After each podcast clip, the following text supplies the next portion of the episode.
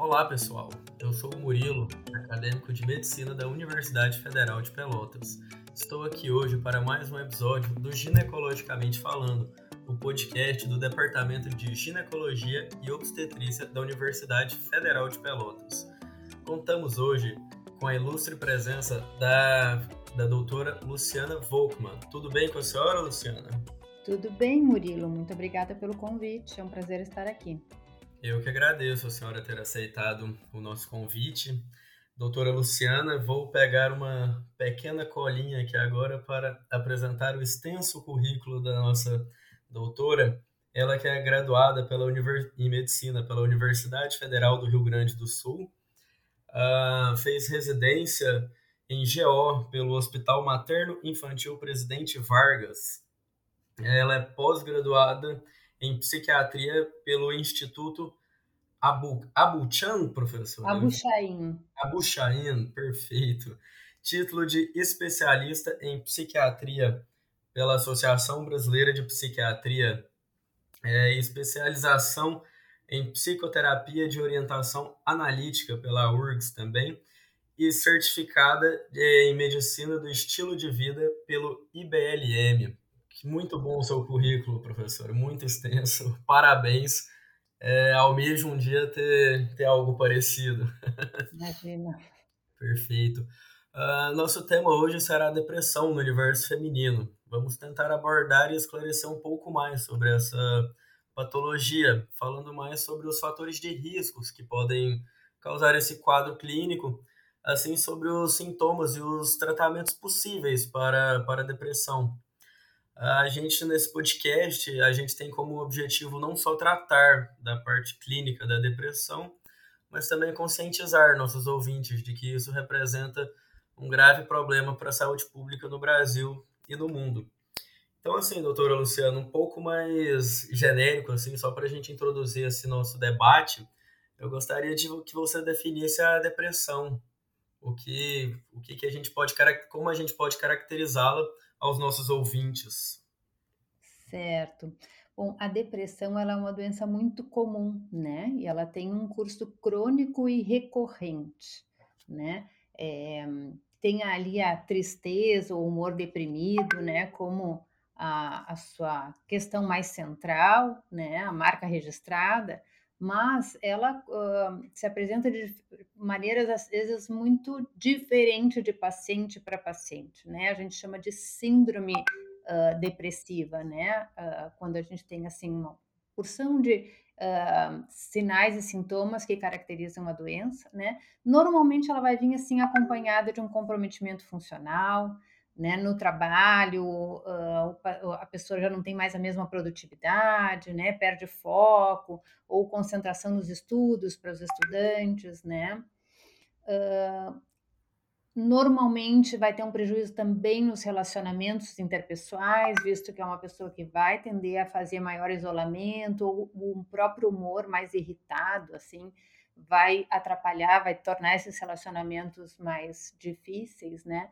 Então, de uma forma genérica, eu acho que essa seria a definição, né? Aquele a pessoa que sofre do humor mais rebaixado, mais mal-humorado, né? E o impacto desse desse humor rebaixado nas diversas áreas da vida desse, desse indivíduo, né? Não sei se assim ficou bom para ti, eu, eu atendi a tua, tua dúvida.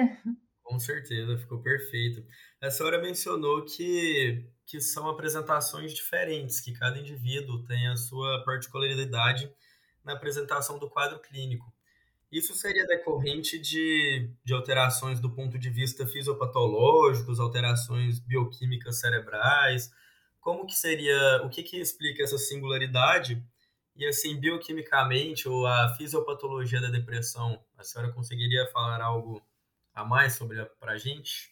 Sim, claro. Bom, assim, a, a, depressão ela é uma doença multifatorial, né? Então, assim, o que causa a depressão são diferentes fatores, né? Desde fatores até genéticos, mas os ambientais, né? As vivências, a história de vida do indivíduo, né? O estilo de vida que ele tem, né?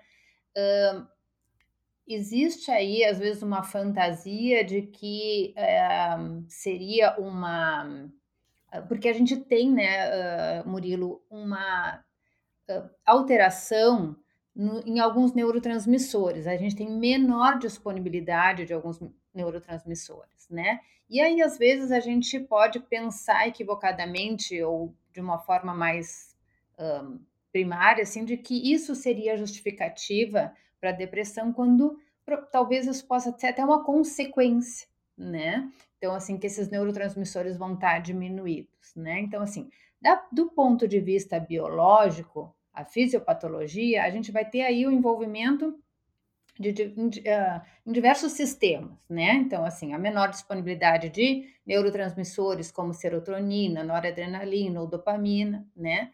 Mas ela é muito mais complexa do que isso. Então a gente sabe também, por exemplo, que existe uma relação aí entre cortisol e depressão, né, sendo que mais ou menos metade dos pacientes deprimidos vai ter níveis de cortisol elevado, né. A gente pode ter alterações de eletroencefalograma, a gente pode também ter aí algumas anormalidades de sono, levando aí à desregulação dos ritmos circadianos. Vamos ter também alterações neuroimunológicas, né. Hã Uma alteração que a gente consegue ver bem também, que em ex exames de imagem, assim, às vezes a gente, tipo, por uma ressonância, a gente consegue ver um cérebro bem mais ativado de uma pessoa não depressiva quando comparado a uma depressiva, né.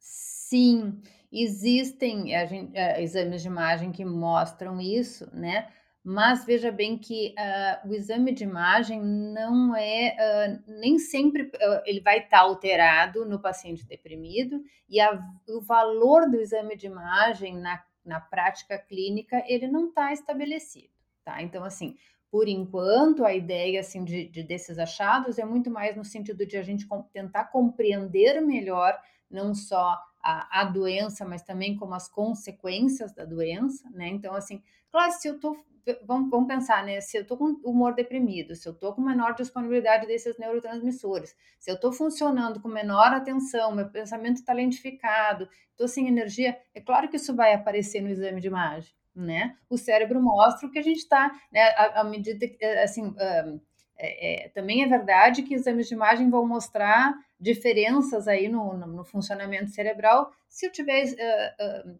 sendo exposto aí um estímulo, né, visual, enfim, né, o cérebro ele responde, ele ele é um o nosso órgão máximo, ali, a a a caixa de comando, né, então ele sempre vai mostrar o que está a a gente está vivendo naquele momento, né. Entendi, perfeito.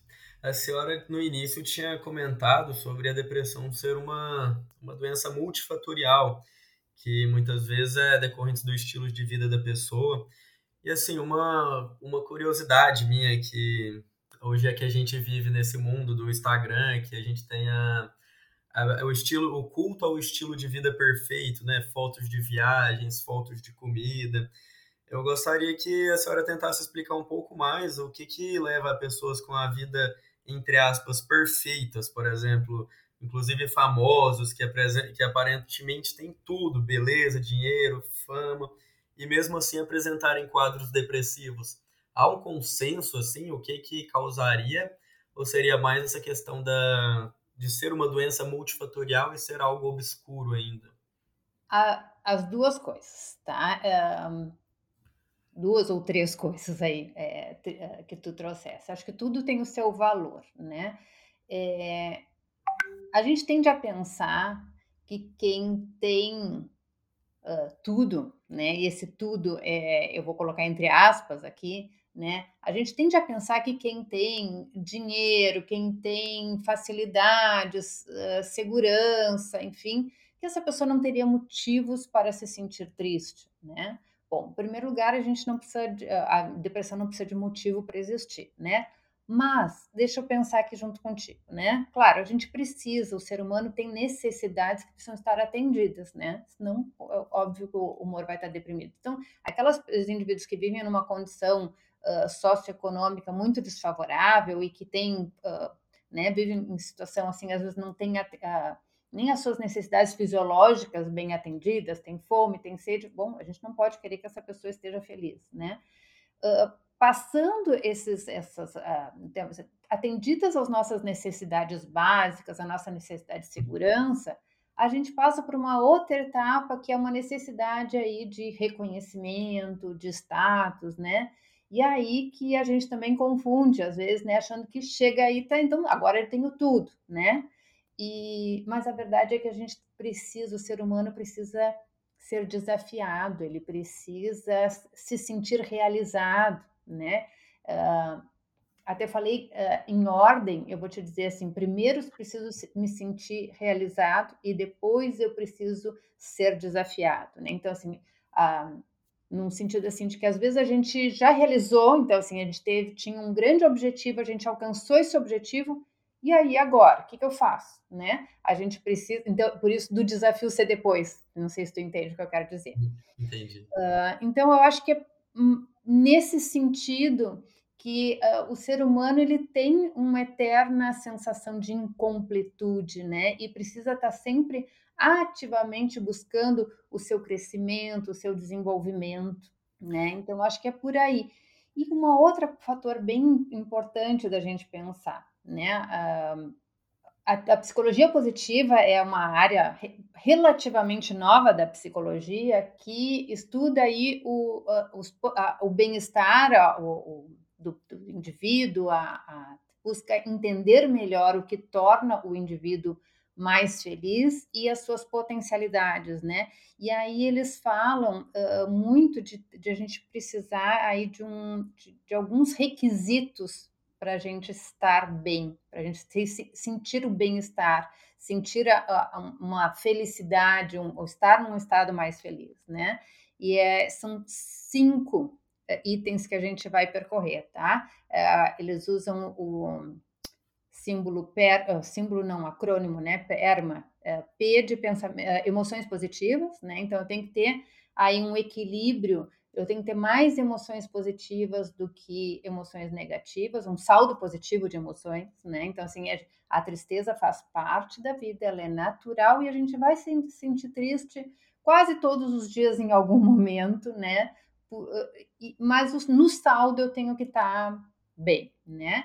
Uh, eu preciso ter também, então, seguindo ali o PERMA, né? O E é de engagement do inglês, né? Que é o engajamento ou um estado mental que a gente diz de flow, ou seja, um estado que, em que, um, enquanto eu estou executando uma atividade, um, um exercício, um, um, algum Pode ser o próprio trabalho, né? Mas que seja algo que me desafie, que me mantenha com uma atenção imerso naquela atividade, né? Eu esteja desafiado e ao mesmo tempo me sentindo confortavelmente desafiado, né? Então assim, eu não posso estar num, fazendo uma atividade que é, eu para mim é muito tranquilo, é muito fácil porque a gente se entedia com facilidade, né? Uh, a, o desafio também não pode ser muito gigante, além da minha capacidade de dar conta dele, porque senão vou estar estressado.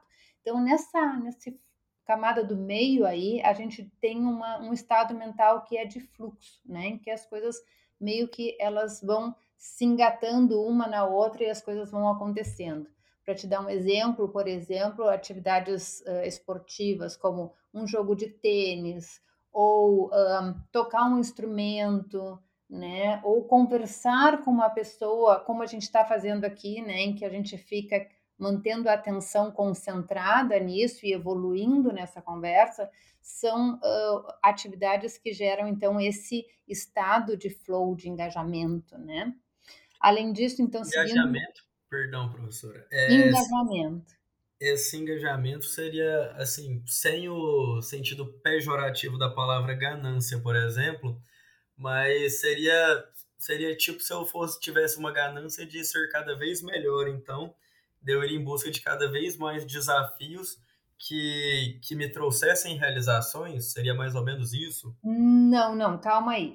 Chegaremos lá. É, eu estou descrevendo para ti aqui é um estado de como se fosse um estado mental que a gente vai uh, ao longo do dia, né? É, então assim, uh, uh, sentir. A gente a gente não pode estar, tá, a gente precisa estar tá sendo desafiado e a gente precisa, ao mesmo tempo, usar nossas capacidades, né? Então seria aquele estado, uh, as nossas atividades rotineiras, né? De preferência, o nosso trabalho precisa nos propiciar momentos de flow, de engajamento, né? Mas se não for no trabalho, pode ser que eu, eu alcance isso em atividades como um hobby, como uma leitura, a contemplação com a natureza, enfim, posso, eu posso encontrar isso de outras formas que não seja só no trabalho, mas idealmente seria bom, porque quanto mais a gente tiver disso, mais a gente sente bem-estar. E aí, seguindo, né, eu vou chegar na realização, tá? Mas seguindo a, a próxima a sigla ali, é o R do PERMA, né, fala de relacionamentos positivos, né? Então, assim, uh, o indivíduo também precisa, para se sentir bem, é, ter vínculos com pessoas que o apoiem, que um, elevem a sua autoestima, que sejam um suporte, que, enfim, relações boas, que não sejam relações tóxicas, né? Num número mínimo aí de, de, de, de, de rede social aí que, que nos ajude a dar suporte, né? O M do PERMA aí é uma vida com significado, significativa, uma, uma vida que faça sentido para mim, né? Então tenho que estar vivendo de acordo com os meus valores, né? E o A, que é o de que é o de, de autorrealização, né? Então assim, são todos os itens que a gente precisaria preencher para entender que uh, esse indivíduo tem capacidade de ser feliz, né? é muito de propósito esse a, a autorrealização, né? Eu estou conseguindo realizar aquilo que é o meu propósito de vida, ou eu conheço o meu propósito de vida. Às vezes a, a pessoa que alcançou fama, né, fez isso em busca de preencher um vazio da vida e quando alcançou tudo aquilo, aquilo já não fez mais sentido para ele, né? Eu acho que é aí né, que a gente precisa começar a pensar e não pensar que porque eu tenho coisas materiais ou porque eu tenho recursos financeiros, que isso por si só vai me garantir felicidade, né? Entendi. A gente pode dizer assim, então, que quando a gente constrói um círculo virtuoso, que quando a gente chega no ápice, a gente determina novos sonhos, isso seria uma novo, novo, novas metas, quando eu atinjo a minha meta passada, por exemplo. Isso seria uma proteção, assim, que, que se eu tiver uma nova meta, eu estou em busca de um novo objetivo. Agora, quando eu chego no ápice e não alcanço e não tenho mais nenhuma meta, eu perco um sentido da vida? Seria mais ou menos nesse pode sentido? Pode ser, pode ser, pode. Mas um, eu acho que a felicidade ela não está em alcançar a meta. Eu acho que a felicidade está no processo. Hum, verdade. O caminho que a gente percorre até lá, é, né? É, eu acho que quando a gente chega lá, né? É, por isso que é, é, é uma constante, por isso que eu tenho que estar sempre é, se, me sentindo desafiado, sempre uh, realizando aquilo que é, tra traz sentido para minha vida, né? Perfeito. Que é a minha missão. Perfeito. Uh, mudando um pouquinho de, do tópico agora, doutora, uh, hoje a gente não tem bem um consenso sobre como que a sociedade enxerga a depressão. Muitos dizem que assim a gente tem algum problema de saúde pública que, que evolui que hoje que evoluiu bastante do que era a depressão no passado para como ela é enxergada hoje. Mas tem muitas correntes também que não concordam com isso, que acham que a sociedade ainda discrimina bastante é, indivíduos com a depressão. Qual a sua opinião sobre isso e como que a senhora enxerga essa evolução ao longo do, do, do tempo? É, é, de fato, houve aí uma evolução que as doenças mentais eram uh, totalmente negligenciadas, né, do cuidado, inclusive do cuidado médico uh, no passado, né? Então, assim, o fato de os transtornos mentais serem categorizados como doença, né, existir uma preocupação com relação a isso já é uma evolução, mas eu acho que a gente tem um caminho muito longo pela frente ainda, né, para que a saúde mental receba o cuidado e a atenção que necessária, né, por parte da sociedade do Estado, né.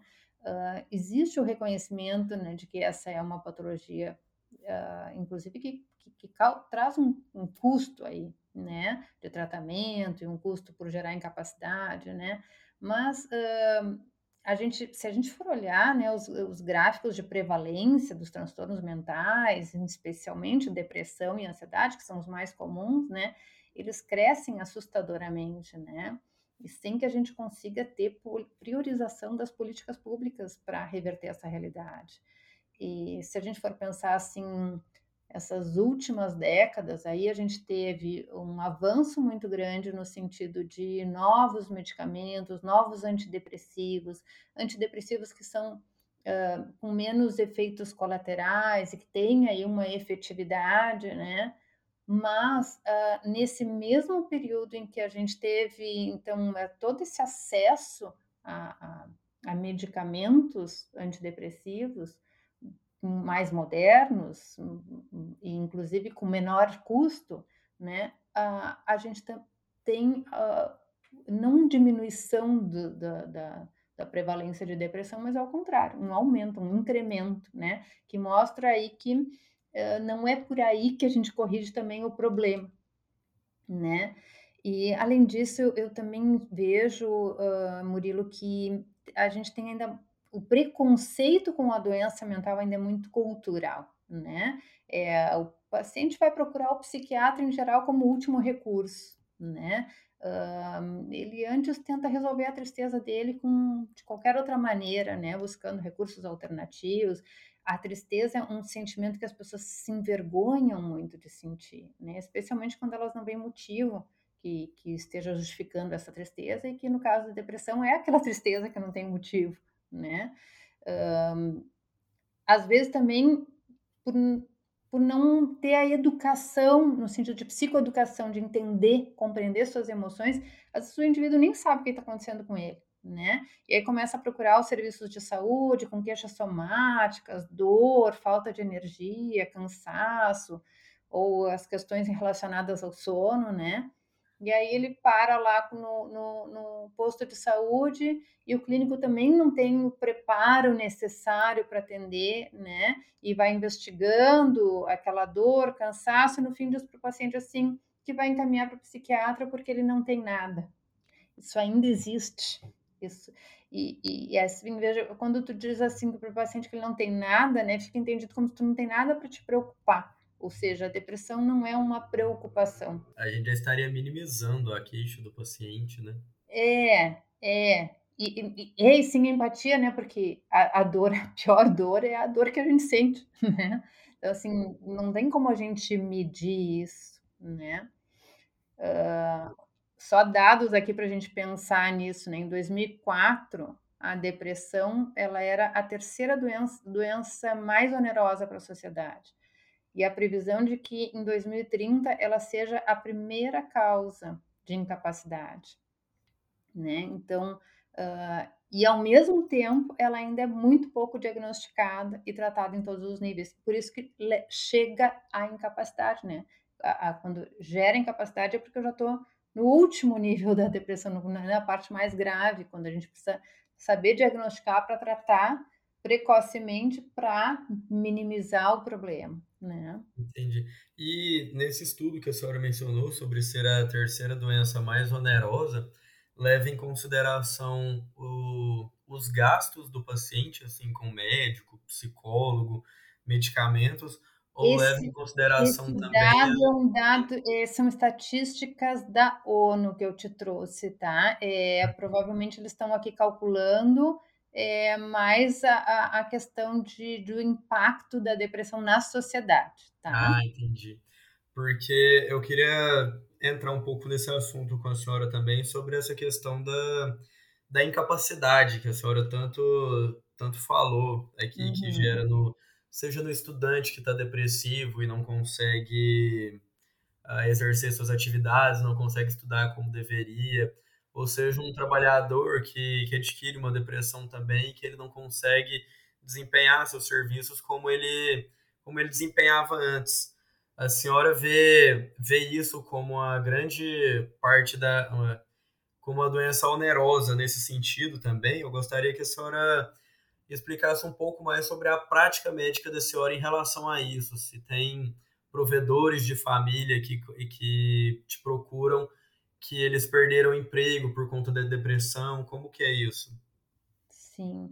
É, como eu disse antes, né, Murilo, quando chega na incapacidade, é, nós já estamos aí com uh, uma doença já bastante avançada, sem um tratamento adequado, né? A depressão, ela compromete a parte funcional do indivíduo, né? Ela vai prejudicar a capacidade dele de concentração, de foco, traz baixa energia, uh, aquela pessoa que está sempre cansada, tem o pensamento lentificado, então o pensamento fica lento, uh, vai ter também a, diminuição da capacidade de tomar decisão, né? Uh, então, assim, eu tenho num primeiro momento uma diminuição da minha produtividade, né? Então, assim, eu não consigo atender toda a demanda que eu tenho, que eu, ou que eu conseguia atender antes, né? Uh, depois disso, eu vou ter, começar a ter, a realmente, né, dependendo até da função, se a gente for pensar, né, uh, funções que exigem uma alta precisão, como operadores de máquina, motorista, eles vão ficar incapacitados antes, porque né, uma coisa importante, a gente precisa ter atenção, né, atenção, foco, isso pode, pode atrapalhar, porque é, é lentidão de pensamento e de resposta. Então, assim, dependendo da função, realmente a, a, a incapacidade pode vir antes, né? Agora, é importante também que a gente não só faça o diagnóstico precoce, mas também ajude o paciente a construir recursos e tente mantê-lo produtivo. Porque uh, primeiro, né, aquela um dos pensamentos que, que, que surgem é, é de a sensação de inutilidade, né? Uma das coisas bem frequentes que o paciente apresenta é essa sensação. E aí tu vai lá e diz para ele, ó, tu não pode mais trabalhar, vou te afastar do trabalho. Tu confirma para ele essa, essa sensação, né? Um, além disso, assim, é, o próprio o paciente tem uma tendência a isolamento social, então ele, uh, enquanto ele está ainda trabalhando, ele ainda está em contato com as pessoas, ele está produzindo alguma coisa. Então, assim, no, no, no meu atendimento, quando eu, eu estou uh, uh, avaliando, eu levo todas essas questões em consideração, pondero junto com o paciente, né? Que enquanto ele puder continuar trabalhando, que ele tente continuar trabalhando, enquanto a gente está aí usando os recursos de medicamentos e os outros recursos de cuidados de estilo de vida, de diminuir estressores, de um, trabalhar no paciente no sentido de ele desenvolver habilidades de enfrentamento, né, para que ele uh, volte a produzir como produzia antes, volte a se sentir capacitado como era antes, né? Entendi. E assim, a senhora comentou que essa sensação de a incapacidade já é um estágio bem avançado. Mas visando alertar então um pouco mais nossos ouvintes, quais seriam os principais sintomas indicativos de depressão? Então, assim, o que que como o indivíduo é, suspeitaria de um quadro inicial que ele estivesse desenvolvendo esse quadro depressivo? Tem algum e tem alguns sintomas que são mais importantes do que outros, tem que devem ser valorizados maiores? Sim, vamos ver. Então, assim, o diagnóstico da depressão é, é, é, é uma, a, a, depressão é uma síndrome depressiva, né? Então, ela tem múltiplos sinais e sintomas, né? Os mais facilmente identificáveis serão a tristeza, a apatia, angústia, irritabilidade, ansiedade, que são sintomas afetivos, né? Aí uh, a gente vai encontrar também alterações do pensamento, né? Desesperança, pessimismo, ideias de culpa, arrependimento, ideias de morte, combinação de mágoas, uh, desejo de sumir, desejo de morrer, de, né, de dormir para sempre, e, e, vai indo, né, até chegar na ideação suicida, o plano suicida, o, uh, diminuição de autoestima também, sentimento de incapacidade. Né? Vou ter também as alterações cognitivas né, da depressão, que é a, questão da diminuição de concentração, de memória, de, a incapacidade de tomar decisão, uma, a gente chama de pseudodemência depressiva, né, como se a pessoa tivesse assim incapacitada mesmo, né? E até alterações psicomotoras, né? Uma tendência a ficar parado, um atraso na resposta verbal, uh, uma lentificação psicomotora, né? O paciente que já, ele já entra no consultório, às vezes, com os ombros baixos, caminhando devagar, como se estivesse muito cansado, como se estivesse, não, ele está muito cansado, a falta de energia é um dos, dos sintomas principais aí, né? Uh, nas formas graves também, a gente pode chegar a ter até sintomas psicóticos, né? Como ideação paranoide, delírios de ruína, miséria, culpa. Uh, alucinações auditivas também podem acontecer nas formas mais graves, né? Uh, em geral com conteúdo depressivo. Não sei se eu respondi. Tu, tu, tu perguntasse se tinha alguns mais importantes que o outro. Eu acho que no, no sentido de uh, gravidade, né? Uhum. Sim, nesse sentido mesmo. Uhum. Então, aí ó, o que a gente precisaria se preocupar e quando a gente percebe que alguém está deprimido é sempre perguntar né, sobre ideação suicida, uh, os pensamentos. Às vezes a ideação do suicida nem está claro, mas se ele já tem uma sensação assim de que desejo de morrer, de dormir, não acordar mais, de sumir, eu acho que já são sinais de alerta que a gente precisa prestar muita atenção. E nessa questão de suicida, a gente. aquele velho estigma da sociedade sobre conversar ou não sobre o suicídio, um paciente depressivo que a gente faça essa pergunta diretamente para ele, essa indagação, isso poderia provocar uma ideação suicida nele ou não? Isso é mais um mito e nós, como profissionais da saúde, a gente deve indagar isso para tentar, se houver essa ideação, a gente agir o mais rápido possível? A gente tem obrigação de perguntar ao paciente, né? Uh, se ele já pensou. A gente vai perguntando nessa, nessa acho que em, em ordem, de, né? Uh, assim, começa perguntando sobre o que ele tem pensado, quais são as ideias que mais vêm na mente dele, vai indo, né? Pensa sobre morte, Uh, vai, vai indo, mas nunca deixe de perguntar, mesmo que o paciente vá te negando tudo, tudo, tudo, pergunta. Em algum momento você já pensou em tirar a própria vida? Isso já passou na tua cabeça, né? Aí depois tu pergunta, e, e, e com que frequência que isso tem aparecido, né? Isso vem e vai embora. E aí também tu procurar uma coisa importante, né? Procurar pelos fatores de que podem ser fatores de risco para depressão e fatores protetores, né? E tentar fazer aí uma rede de apoio para esse indivíduo, né? Para evitar o, o dano maior. Entendi. E assim, doutora, quando a senhora falou um pouco sobre o quadro depressivo anteriormente, agora a senhora conversou muito sobre a parte da, da anamnese em si, sobre o exame do estado mental do indivíduo. A minha dúvida é, então, o diagnóstico da depressão, ele é exclusivamente clínico?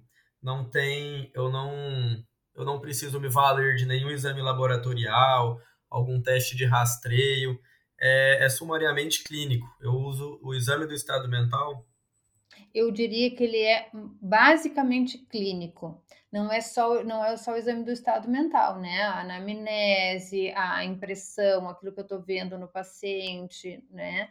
Mas um, também é, a gente, os exames laboratoriais eles podem ser importantes, porque a gente tem aí, pode ter, às vezes, algumas doenças que simulam um quadro depressivo, né? Então, assim, o, o exame laboratorial vai ser importante para a gente diferenciar de condições clínicas que podem simu estar simulando esse quadro depressivo.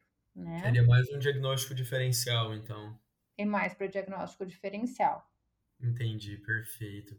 E assim, realizado esse diagnóstico, uh, a gente consegue estratificar nossos pacientes dentro de. A gente fez o diagnóstico de depressão, a gente consegue estratificá-los com uma depressão leve, moderada ou grave. Eu posso fazer essa distinção é, para eu definir qual que é a minha melhor conduta. E se eu Sim. conseguir fazer essa distinção, o que, o que diferenciaria assim as formas de apresentação clínica de cada, de cada episódio depressivo? É, o, número, assim, é, é exatamente essa classificação, né? Leve, moderada, grave, né? A, a gente ainda pode uh, classificar como a grave como com ou sem sintomas psicóticos, né? Que aumenta um pouquinho mais a gravidade da primeira. E o que vai diferenciar esses, essa, o que vai uh, fazer com que a gente entenda se ele é, é, é a quantidade de sintomas que ele apresenta e a, o grau de comprometimento que esse indivíduo tem, né? Aí que a gente consegue uh, estratificar ele, então, nessas, nessas classificações.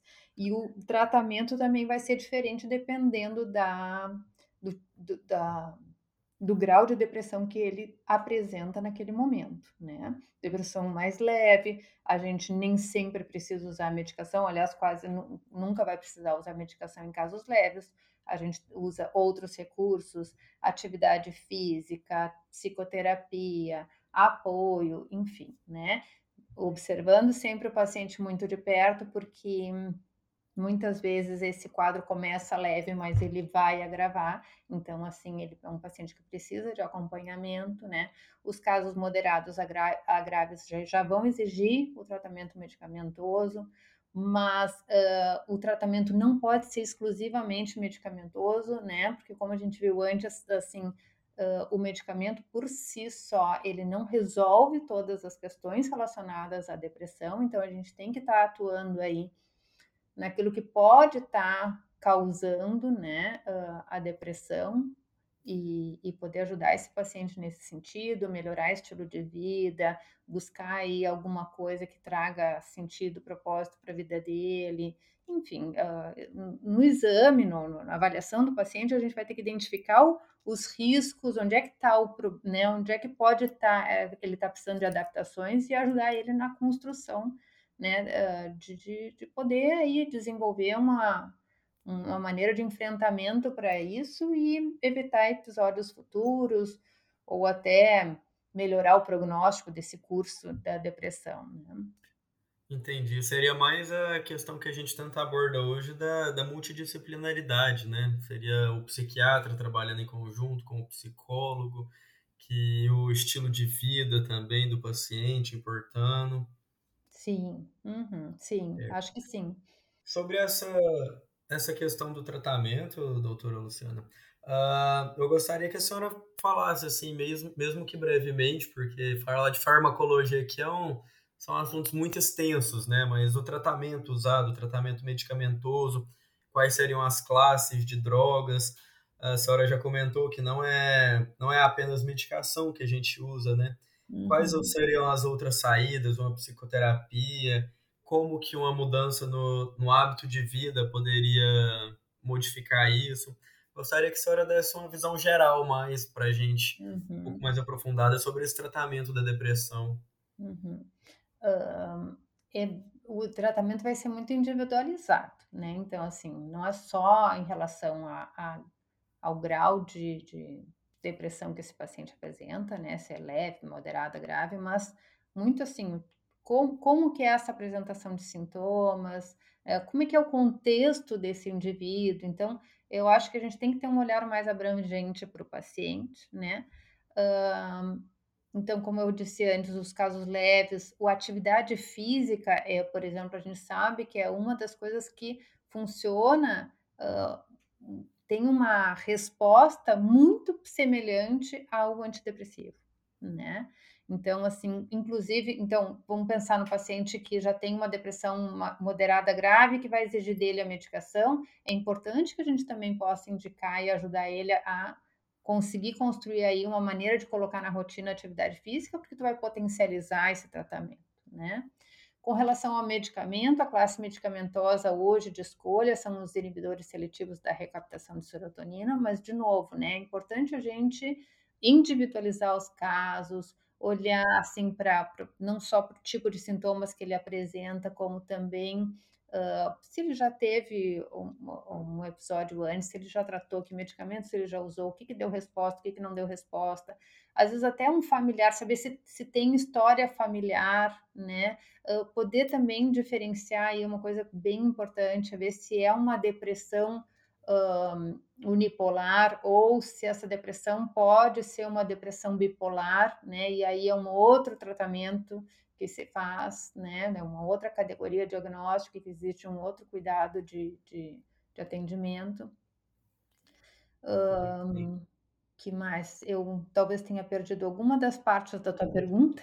Os familiares são importantes na, na, no tratamento de uma depressão? Eles ajudam? Extremamente importantes, fundamental, né? E acho que a gente precisa, como médico, estar tá sempre buscando por envolver os familiares no, no, no tratamento, né? Uh, é um indivíduo que não só exige o cuidado de a gente poder ver assim, tá, tá deprimido até que ponto que é uma depressão benigna, vamos dizer assim, que não vai trazer risco, por exemplo, de suicídio ou alguma outra coisa, né? Às vezes, às vezes o risco não é de suicídio, às vezes o risco é de pedir demissão, né? Porque às vezes a pessoa está tão comprometida, não se dá conta, acha que é o trabalho que é o problema, se coloca em situações, né? É, é, são comportamentos autodestrutivos, assim, né? Se colocam em risco, né? Então, e assim como uh, então a, a, família no sentido de atenção, de observar esse indivíduo, e a família no sentido também de dar suporte, de dar apoio. E aí é muito importante a gente também fazer a educação desse familiar, né? De explicar que isso é uma doença, como qualquer outra doença e que exige cuidados.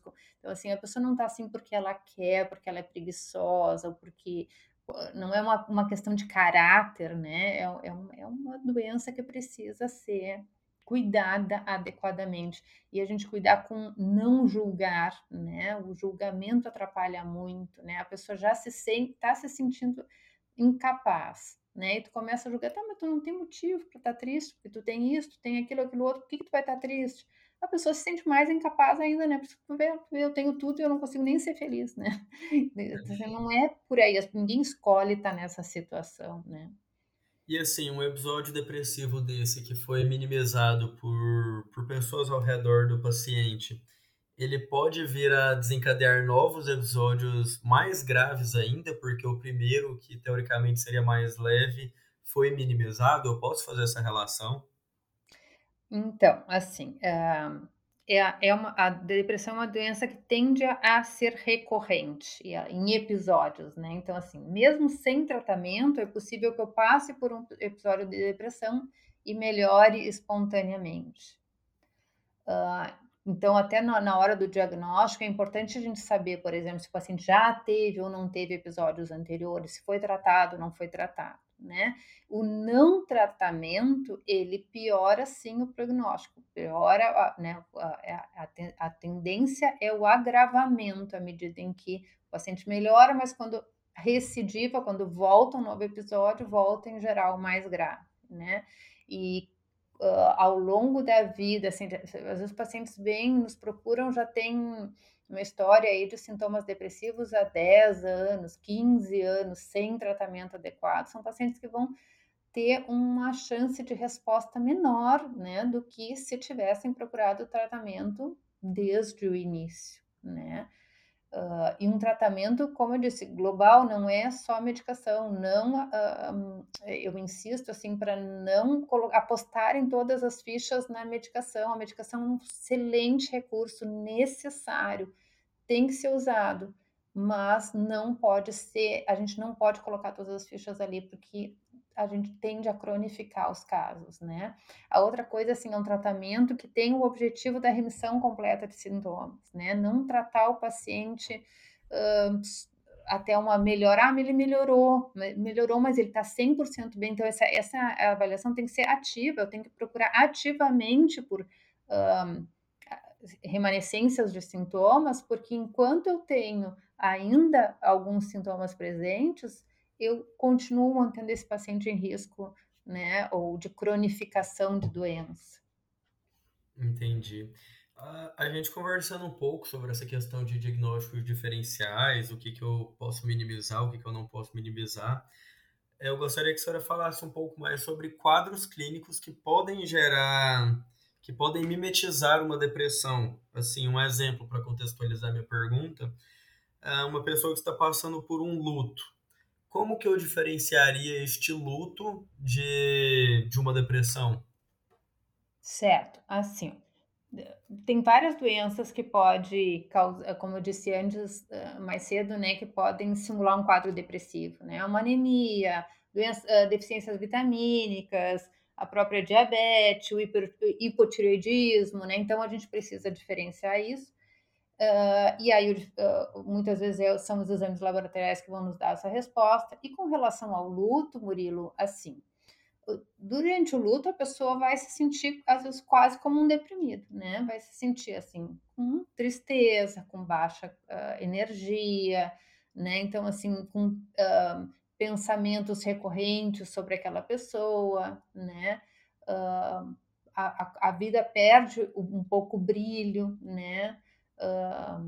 Mas a gente consegue diferenciar, especialmente assim, ó, com relação à intensidade dos sintomas, duração e também do conteúdo do pensamento. Né? Então, assim, em geral, quando é no luto, essa tristeza vai estar presente na maior parte do, do dia, né? Mas vai ter momentos em que ele pode se descontrair, reagir a uma piada, receber um amor de alguém, ficar feliz porque encontrou, né? Às vezes eles, né? A pessoa que está enlutada vai receber as pessoas que estão preocupadas com ela, que vão oferecer amor, ele consegue receber aquilo, né? Então, assim, existe uma modulação melhor do estado de humor, né? Uh, o, a sensação de tristeza está muito relacionada à, à perda daquela pessoa e não relacionada a outras coisas, por exemplo, diferenciar se essa tristeza está relacionada com a perda ou se tá, essa tristeza está relacionada com uma sensação de uh, uma ideia pessimista de futuro, uh, desesperança. Então, assim, o conteúdo do pensamento vai nos ajudar muito a diferenciar se essa tristeza é uma tristeza do luto ou se é uma tristeza uh, que pode estar tá aí desenvolvendo um quadro depressivo, porque às vezes o luto é o que vai desencadear um quadro depressivo, né? Então, ficar atento nesse sentido. Entendi, perfeito, doutora. Bem, doutora Luciana, o episódio está muito legal, está sendo uma conversa muito produtiva, mas encerraremos por aqui a primeira parte do nosso episódio. Continuaremos na terça-feira que vem, no mesmo horário, com a segunda parte do episódio sobre a depressão no universo feminino. Muito obrigado!